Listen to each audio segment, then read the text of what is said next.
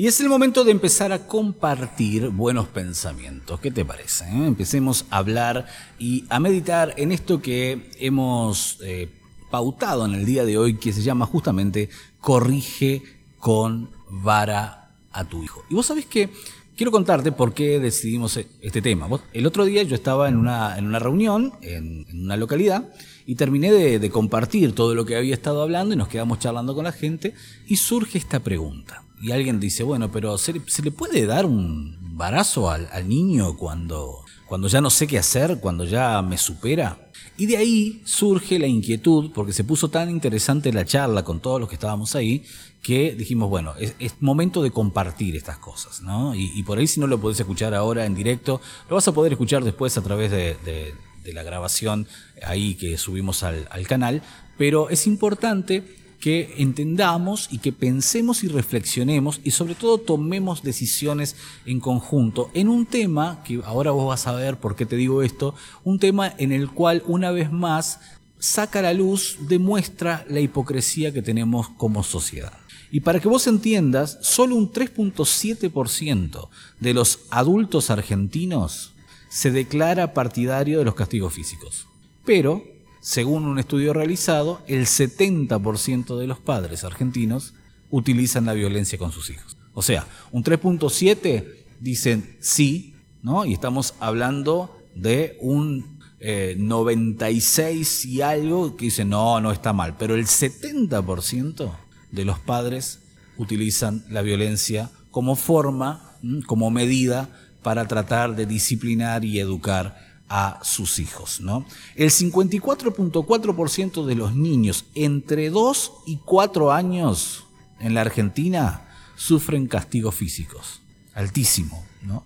Y esto es solamente para que vos vayas entendiendo algunas de las cifras. El 45.2% de los que tienen entre 5 y 11 años y el 32% de los comprendidos entre 12 y 14 años y el 26.4% de los adolescentes entre 15 y 17. O sea, va bajando. ¿Sí? Va bajando. Estamos hablando de que, bueno, hay un 54% que utiliza la violencia hasta los 4 años, luego eso va bajando, pero fíjate que, según las estadísticas, 26.4% de la población le sigue castigando al hijo a pesar de que es un adolescente. No solamente castigo físico, sino también lo que es violencia verbal, agresiones verbales, que en el caso de las agresiones verbales este índice se aumenta al 60%. Entonces estamos hablando de que la violencia se ha convertido en algo que está ahí metido y que por ahí no es muy cuestionado.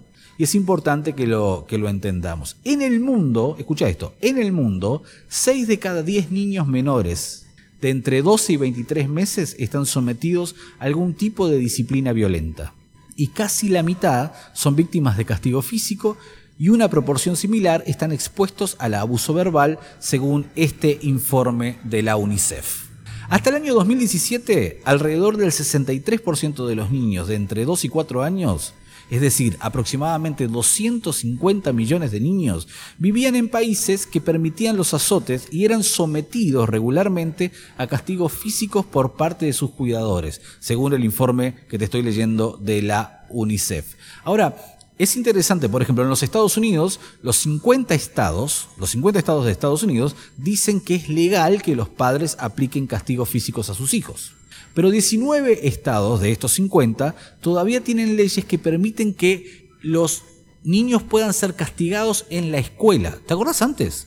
Porque ahora esto en Argentina es un delito, pero antes era, era común, bastante normal, que recibieras quizás algún chirlo de un maestro, de alguna cosa. Bueno, en Estados Unidos hay 19 estados en los cuales el maestro o alguna persona de la institución educativa puede corregir a tu hijo por medio de algún tipo de castigo físico. Vos decís, eso sería una locura. Yo me imagino aquí en la Argentina te prenden fuego una escuela, pero en realidad a veces lo que no queremos es que otros lo hagan, pero lo hacemos nosotros, según este porcentaje que la UNICEF te está dando. Por eso era tan importante tu pensamiento. Vos decís, un chancletazo de vez en cuando, ¿qué decís? ¿Sí o no? Porque quizás somos de ese 3.7 que dice, no, nunca, pero que cuando el encuestador se va, la puerta se cierra, volvemos a utilizar esto en estados de impotencia. ¿no? Te estoy dando algunos detalles, algunos eh, informes números como para que entiendas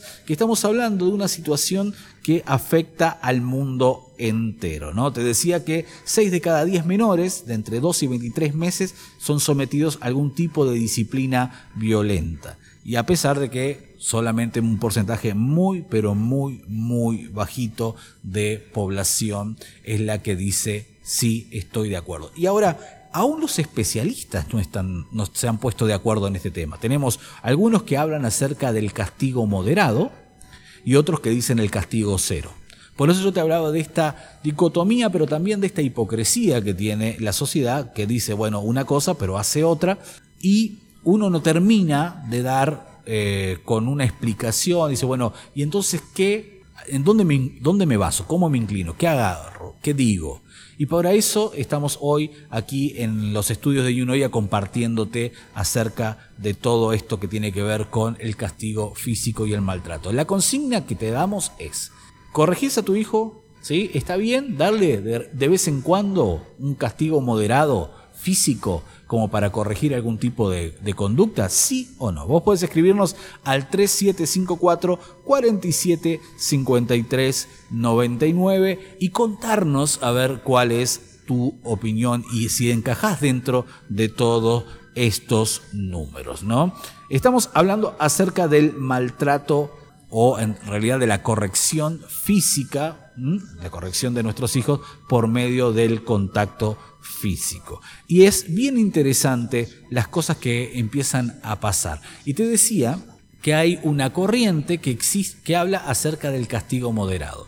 ¿Y qué es lo que ellos dicen? Bueno, ellos hablan acerca de no golpear al hijo con objetos, sino con la mano. ¿no? Hay, una, hay una frase que dice, acaricia a tu hijo con, eh, a tu hijo con la mano izquierda y acarícialo con la mano derecha. Y eh, también hablan acerca de no corregirlos en estados de emoción violenta, ¿no? Yo hace un tiempo atrás leía la historia de un padre que dice que tenían esa regla de, saber que si el hijo iba a desobedecer, entonces iba a recibir una, lo que llaman nalgada, ¿no? Un, chirlo en la cola, decimos acá en nuestra, en nuestra zona. Pero lo que el padre hacía era decir, bueno, yo te portaste mal, yo ahora me voy a ir a trabajar, pero a la noche vamos a arreglar eso. Entonces cuando el padre volvía, sin ningún tipo de emoción, porque ya se le había pasado el enojo, habían pasado ocho horas, pero no había pasado la consecuencia. Y entonces lo que el padre hacía era, lo acostaba al niño y le decía, vení, vos sabés que yo tengo que darte el pago o la consecuencia de haberte portado mal. Y el niño, entendiendo, se ponía y el padre le daba un, eh, una nalgada, por decirlo así, o, un chirlo, sabiendo que sin emoción. Eso es lo que ellos llaman corrección moderada. Ahora, hay otros que dicen, bueno, yo de todas maneras creo que eso no ayuda y de esto vamos a tratar de pensar juntos. Por eso me importa mucho tu opinión y vos podés escribirnos y contarnos qué pensás. Porque ahora, en un ratito, a la vuelta de esta pausa, te voy a empezar a contar algunas cosas que dicen el otro lado de los especialistas acerca de lo que realmente provoca en el niño el castigo físico ayuda, no ayuda, sirve o no sirve. Y por último, vamos a estar reflexionando acerca de qué dice Dios. ¿Qué piensa Dios con respecto a esto? Porque si a mí me escucha gente cristiana, lo, que nos interesa, más allá de la exposición de todos los especialistas del mundo, es saber ¿Qué piensa Dios con respecto a esto y qué nos ha dejado en su palabra para que hagamos a la hora de hacer obedecer a nuestros hijos? Estamos hablando acerca de corregir a nuestros hijos con vara o no, o sea, corregirlos a través del castigo físico, si hay corrección, y por corregir con vara, ¿por qué? Porque eh, alguien dijo alguna vez, corrige a tu hijo con vara, la Biblia dice eso, bueno, después, ahora te voy a contar si dice la Biblia eso, no lo dice, bueno, te voy a, te voy a contar todo eso. Hay gente que nos está escribiendo, por ejemplo, hay un oyente que nos dice que hay cierta edad en el que el chico se comienza a revelar, ¿no? Cuando hablábamos, vieron, ¿se acuerdan? De, de muy chiquito y luego también que va, va subiendo en la adolescencia. Ahora, ¿qué dicen la otra parte de los especialistas, ¿no? ¿Qué dicen los especialistas con respecto a funciona o no funciona la corrección física? Eh? Eh, ahí dice, eh, alguien nos dice, yo pienso que los padres eligen castigar a sus hijos en base a la propia experiencia que vivieron de chicos y si tal vez los castigaron demasiado deciden no castigar a sus hijos o tal vez dicen a mí nunca me pegaron entonces yo tampoco voy a pegar a mis hijos y a mí me pegaban y salí bien y siguen haciendo lo mismo. Creo que no se puede tomar como referencia lo que nuestros padres hacían con nosotros porque el mundo cambió. Bueno, vamos a hablar un poco acerca de eso y cómo las leyes actuales hacen que uno tenga que tomar con mucha precaución algunas decisiones que estamos tomando con respecto a este tema. ¿no? Ahora bien, ¿hay consecuencias? O sea, eh, eh, eso que decía este oyente, ¿no? Salí bien. ¿Saliste bien? O, hay algún tipo de consecuencia que queda ahí en el inconsciente y que realmente no está ayudando.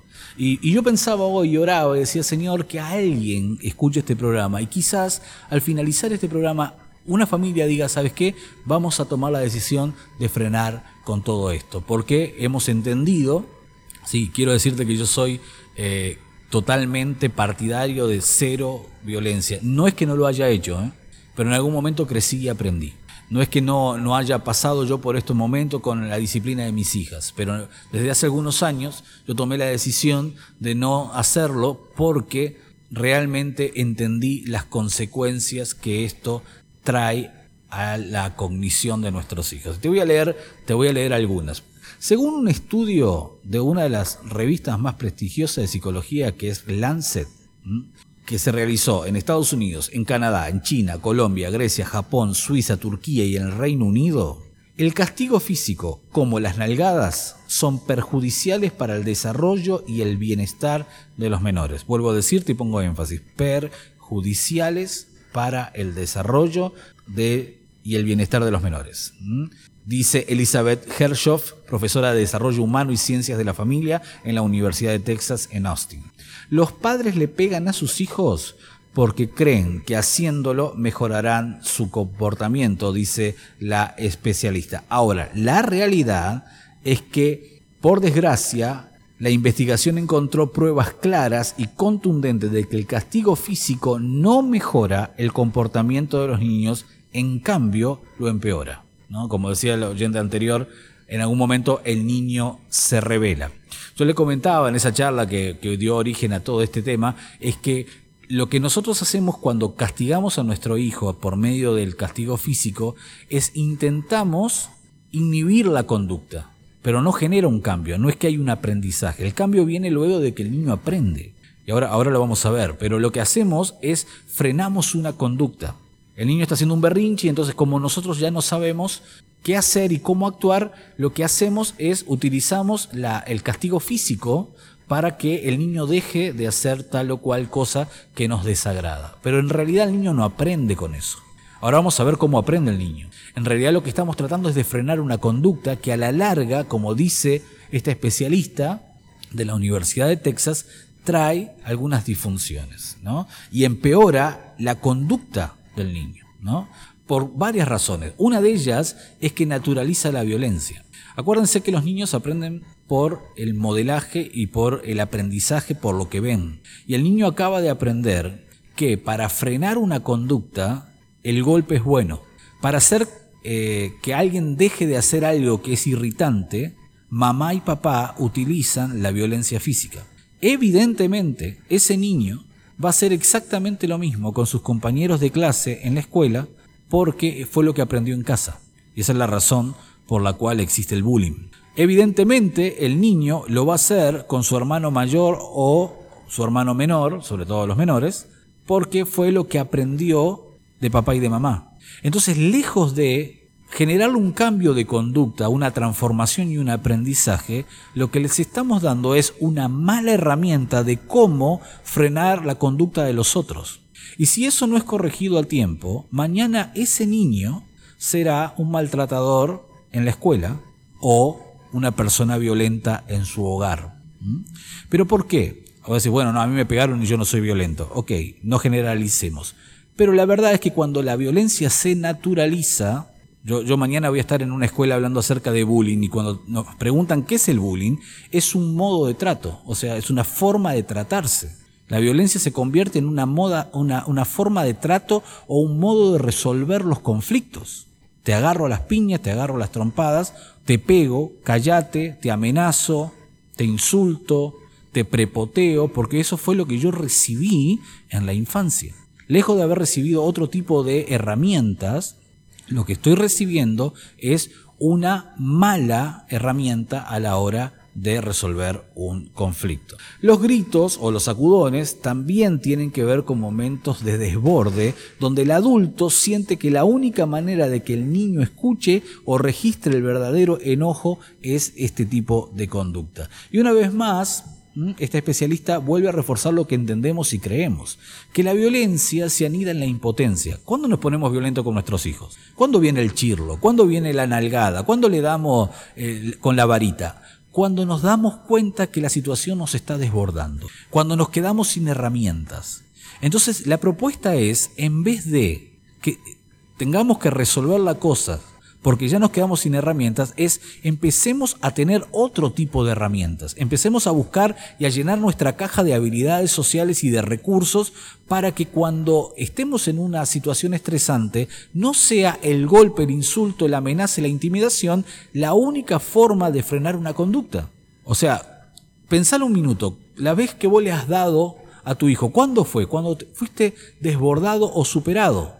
A menos de que tengas un problema y que por todo explotes y que realmente haya sido ya convertido esto en una forma de trato. Pero si no, es cuando ya te superó la situación. Ahora, mientras tuviste herramientas como por ejemplo el diálogo, ¿no? O quizás la advertencia, la asertividad, la paz interior, mientras todo eso duró, no hubo violencia. Pero cuando se te terminaron las herramientas, recurriste a la vieja y usada forma de trato agresiva. O yo también lo hice. Entonces, ¿qué pasa? La idea y la propuesta de este programa es llenarte de recursos para que cuando lleguen las situaciones desbordantes no tengas que accionar por medio del castigo físico. ¿Por qué?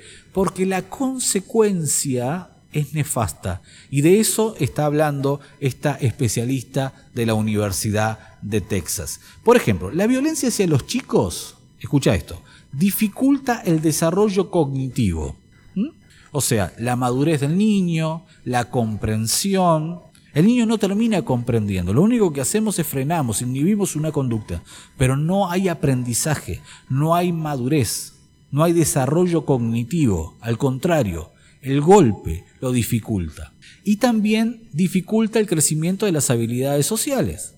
Porque el niño no aprende respeto. El niño no aprende a manejar la frustración. El niño no aprende a resolver los conflictos. El niño no aprende a manejar la ira y la agresividad. El niño lo que aprende es a recibir la consecuencia de nuestra frustración. Y por ende, en algún momento, descargar esa frustración con alguien de su tamaño o más chico. Entonces, la violencia dificulta el desarrollo cognitivo y las habilidades sociales.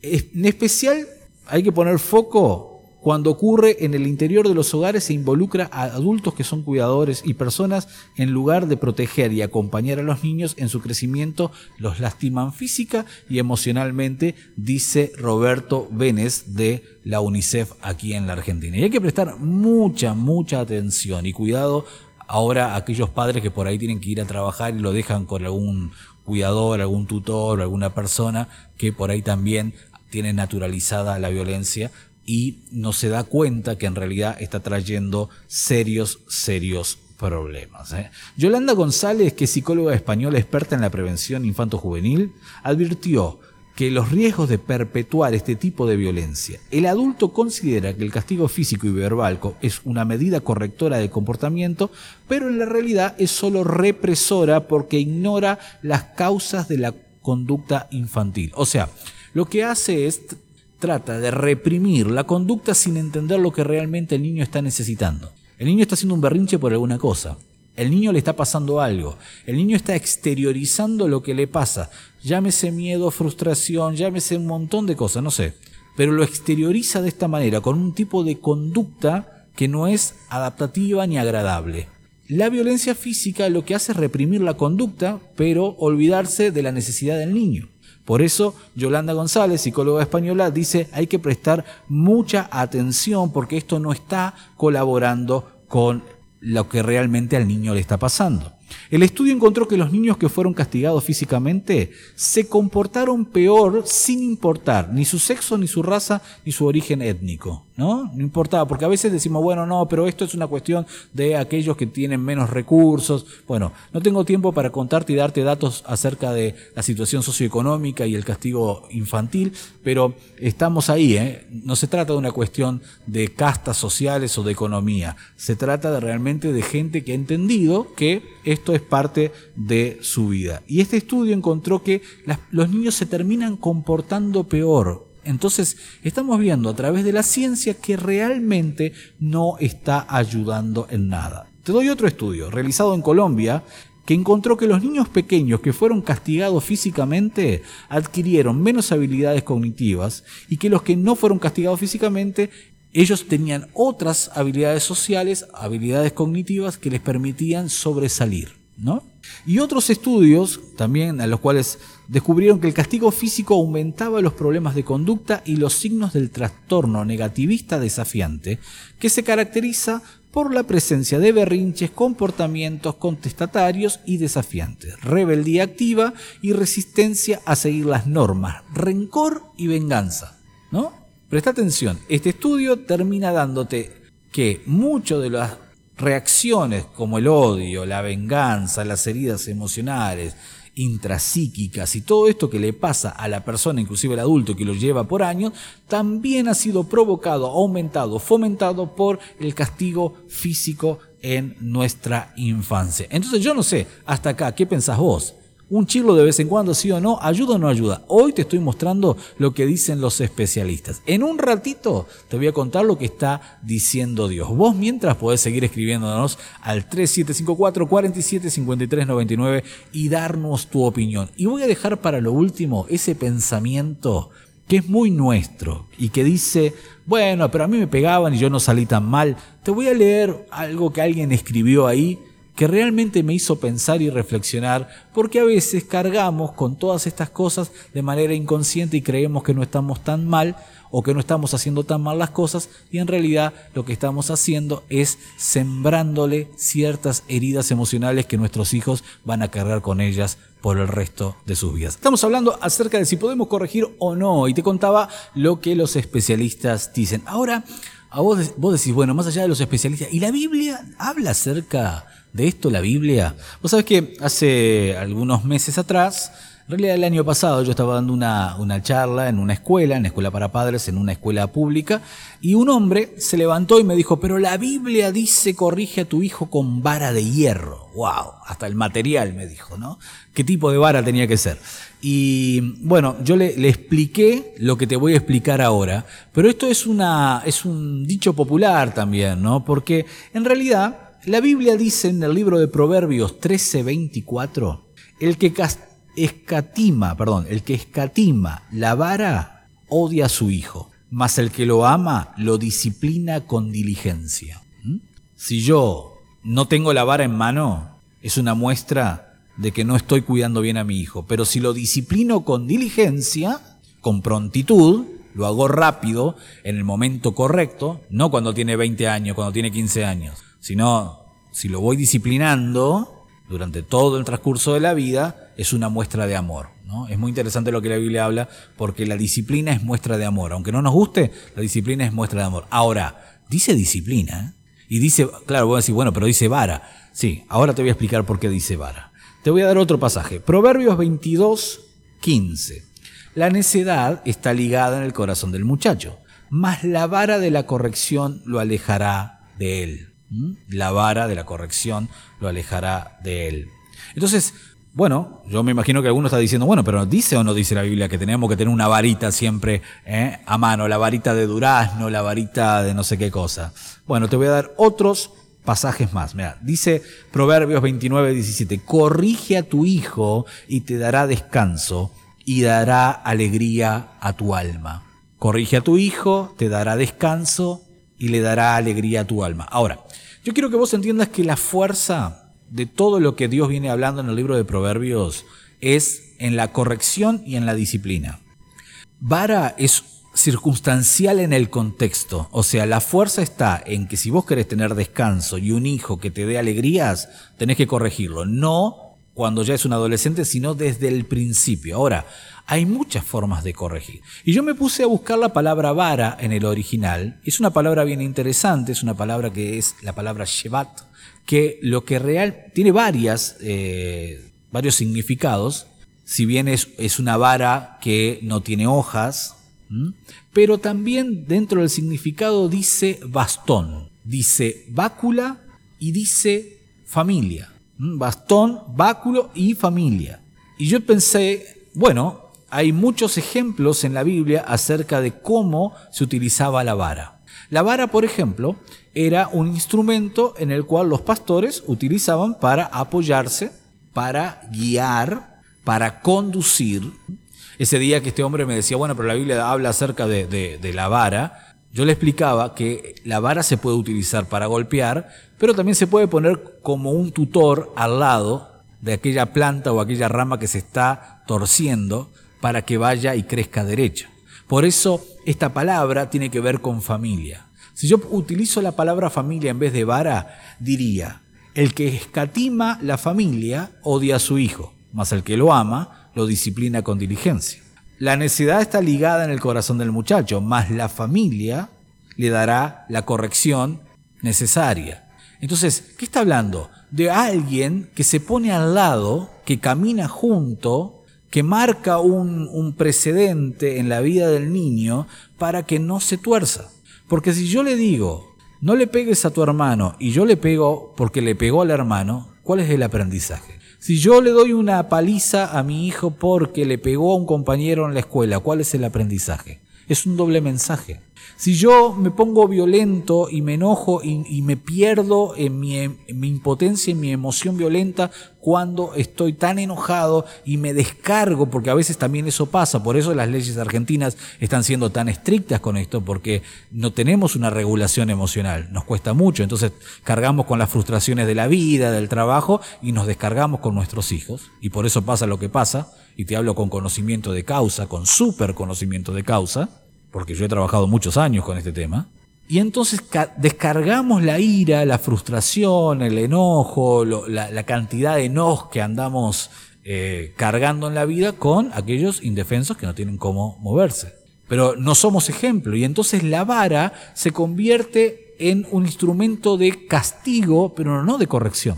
La vara que propone aquí la Biblia está hablando de un tutor, de un palo que se pone al lado de la rama que se tuerce o del niño que se tuerce. La vara que propone la Biblia es una vara que indica hacia dónde vamos. Habla de dirección. La vara es símbolo de dirección, donde el profeta, por ejemplo, estiraba la vara y decía, hacia allá vamos, con la vara se abrían los mares, la vara mostrando hacia dónde estamos yendo, y eso habla de una familia que tiene una dirección.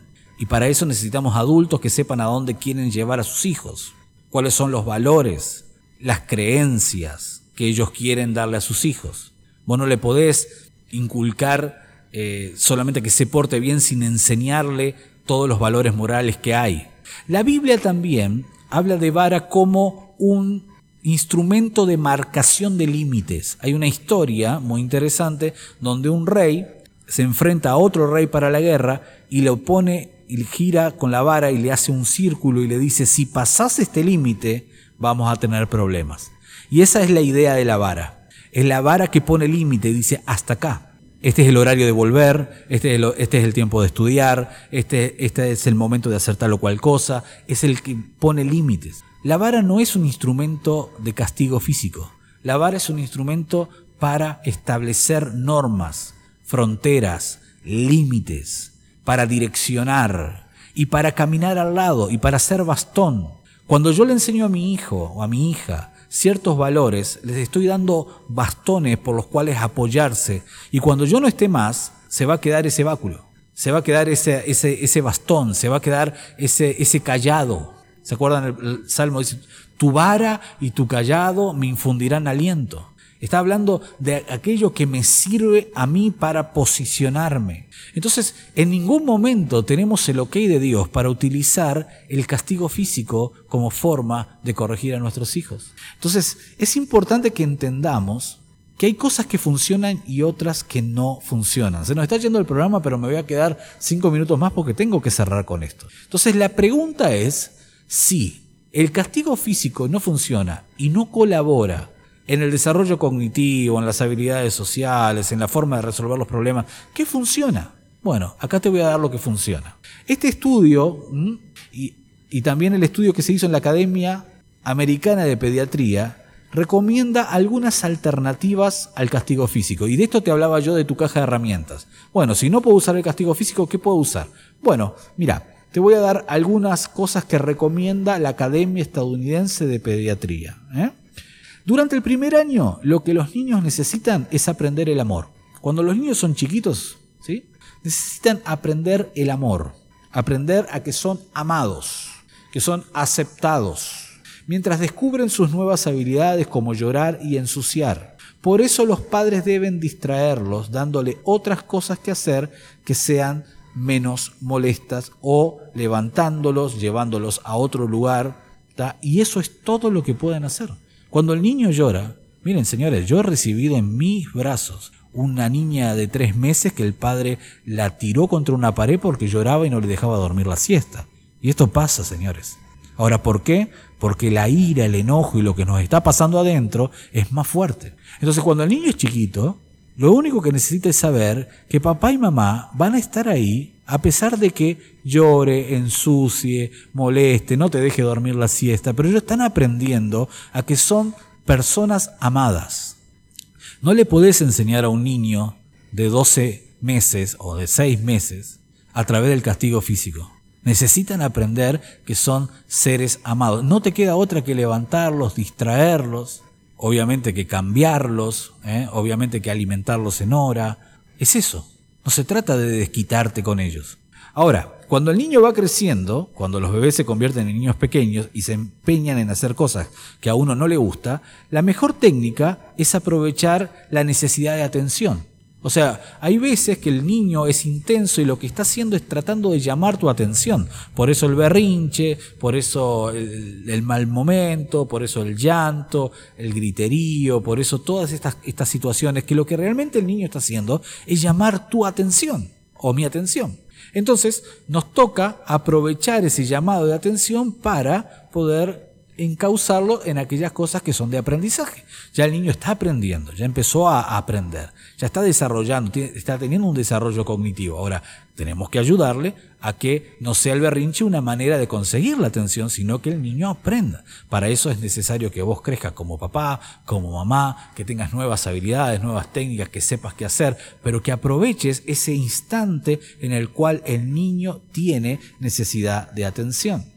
Los niños pequeños ansían la atención de sus padres, así que hay que utilizar esto a nuestro favor, dice el estudio de la Academia Americana de Psiquiatría.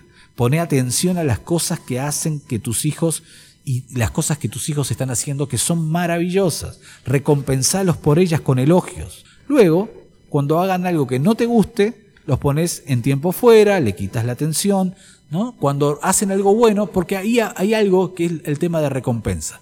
Y el niño aprende a través de la recompensa. ¿Qué pasa? Cuando el niño hace algo bien, vos lo elogias, ¿no? lo recompensás. Pero cuando el niño no hace algo bien, vos le quitas la atención. Porque la atención en un niño pequeño, la atención de sus padres, es vital. Entonces le quitas un poquito la atención, lo pones como dice eh, este informe, un poquito afuera, tiempo afuera, para que el niño sienta que vos no le estás prestando atención por causa de su mala conducta. Entonces, para eso hay todo un trabajo previo que es refuerzo de la conducta positiva. Y de esa manera, entonces, vamos enseñándole al niño que las cosas buenas se premian y las cosas malas se corrigen. Ahora, cuando el niño ya comienza a crecer, hay que enseñarles que existen consecuencias naturales de su comportamiento. Y que si el niño continúa con esas cosas, lo que va a pasar es va a tener una consecuencia natural. Como, por ejemplo, no ver dibujitos, no jugar con los amigos, no ir a la casa de la abuela. No estamos hablando de corregirlo con vara. Estamos hablando de quitarle cosas que le duelen. Le sacas el celular a un niño y le va a doler mucho más que el chirlo en la cola, te lo puedo asegurar. En lugar de resguardarlos, ayudarles a aprender la lección, siempre y cuando no estén en peligro. Cosas como nos no, guardaste los juguetes, así que en lugar de jugar, lo que vas a hacer es vas a guardar los juguetes. Y entonces nos empezamos a enseñar responsabilidades, les empezamos a enseñar que hay consecuencias por las malas actitudes. ¿Por qué? Porque ya está en edad de ir aprendiendo este tipo de comportamiento y de cosas que le van a ayudar a salir adelante en la vida, ¿no? Entonces, estamos hablando de que hay cosas que funcionan, hay cosas que sirven, hay cosas que ayudan y hay otras que no. Y vos viste ya que el castigo físico no funciona. Ya nos están escribiendo y dice, yo lo que veo es que todos los chicos que los crían sin corregirlos jamás son todos terribles. Mucha charla, paz y amor, mucha crianza respetuosa, pero los gurises son unos maleducados y podría ser una lista, dice, de ejemplos que conoce. Ahora, eh, yo estoy de acuerdo con eso. Ahora, la palabra clave es corregirlo. Ahora, con vara, a través de golpe, ya vimos que la ciencia ni la Biblia lo avala. O sea, el niño necesita disciplina, sin lugar a dudas. Crianza respetuosa, a ver, entendamos los términos. ¿eh? Crianza respetuosa no significa que el niño haga lo que quiera. El niño necesita límites, por supuesto. Necesita una relación asimétrica con los padres. Eso de papá amigo no existe. El niño necesita aprender o a obedecer, pero se lo tienen que enseñar padres que también sepan obedecer. Es un tema aparte un tema para otro programa. Porque yo le digo a mi hijo, tenés que obedecer a tu padre, pero el padre no obedece a nadie más. Ese es otro tema, ¿no? Acordate que ellos aprenden. Eh, ellos escuchan las conversaciones que vos tenés en la casa. Ahora, obviamente que hay que corregirlos. Ahora, la pregunta es, ¿sirve? Acabás de escuchar vos lo que opina la ciencia y lo que dice Dios con respecto a el castigo físico, a la vara en cuanto al golpe. La vara como instrumento de dirección, de marcación de límites, perfecto. Ahora, con, con, con respecto a eh, represión de conductas, o sea, no tengo tiempo, pero yo te, yo te lo pregunto. Si viene mañana tu hijo con un moretón y dice, mi maestra me pegó, ¿qué haces vos?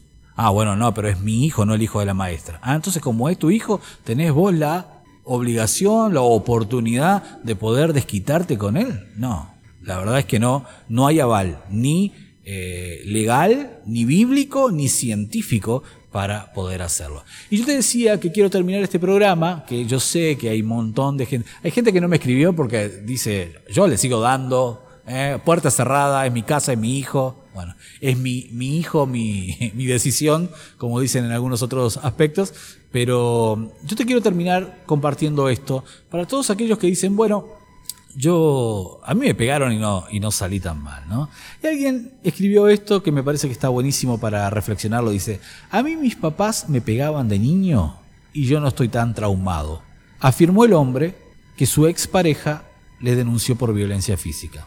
A mí de niño me dejaban llorando solo hasta que me durmiera y tan mal no salí, señaló el hombre que pasa largas horas trasnochando en redes sociales afectando su sueño. A mí me castigaban de niño y yo estoy bien, dijo el hombre, que cada vez que comete un error se dice a sí mismo palabras de desprecio como forma de autocastigo. A mí de niña me pusieron mano dura y sufro de un trauma llamado educación, afirmó la mujer, que sigue sin entender por qué todas sus parejas terminan siendo agresivas.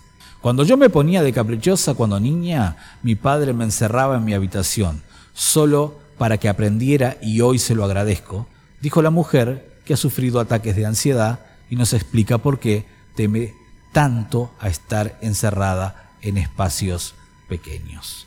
A mí mis papás me decían que me iban a dejar solo o a regalar con un desconocido cuando hacía mis berrinches y no tengo traumas, dijo la mujer que ha rogado por amor y ha perdonado reiteradas infidelidades a su pareja con tal de no sentirse abandonada. A mí mis padres me controlaban solo con la mirada y mirá lo bien que salí, señaló la mujer que no puede mantener contacto visual con figuras de autoridad sin sentirse intimidada.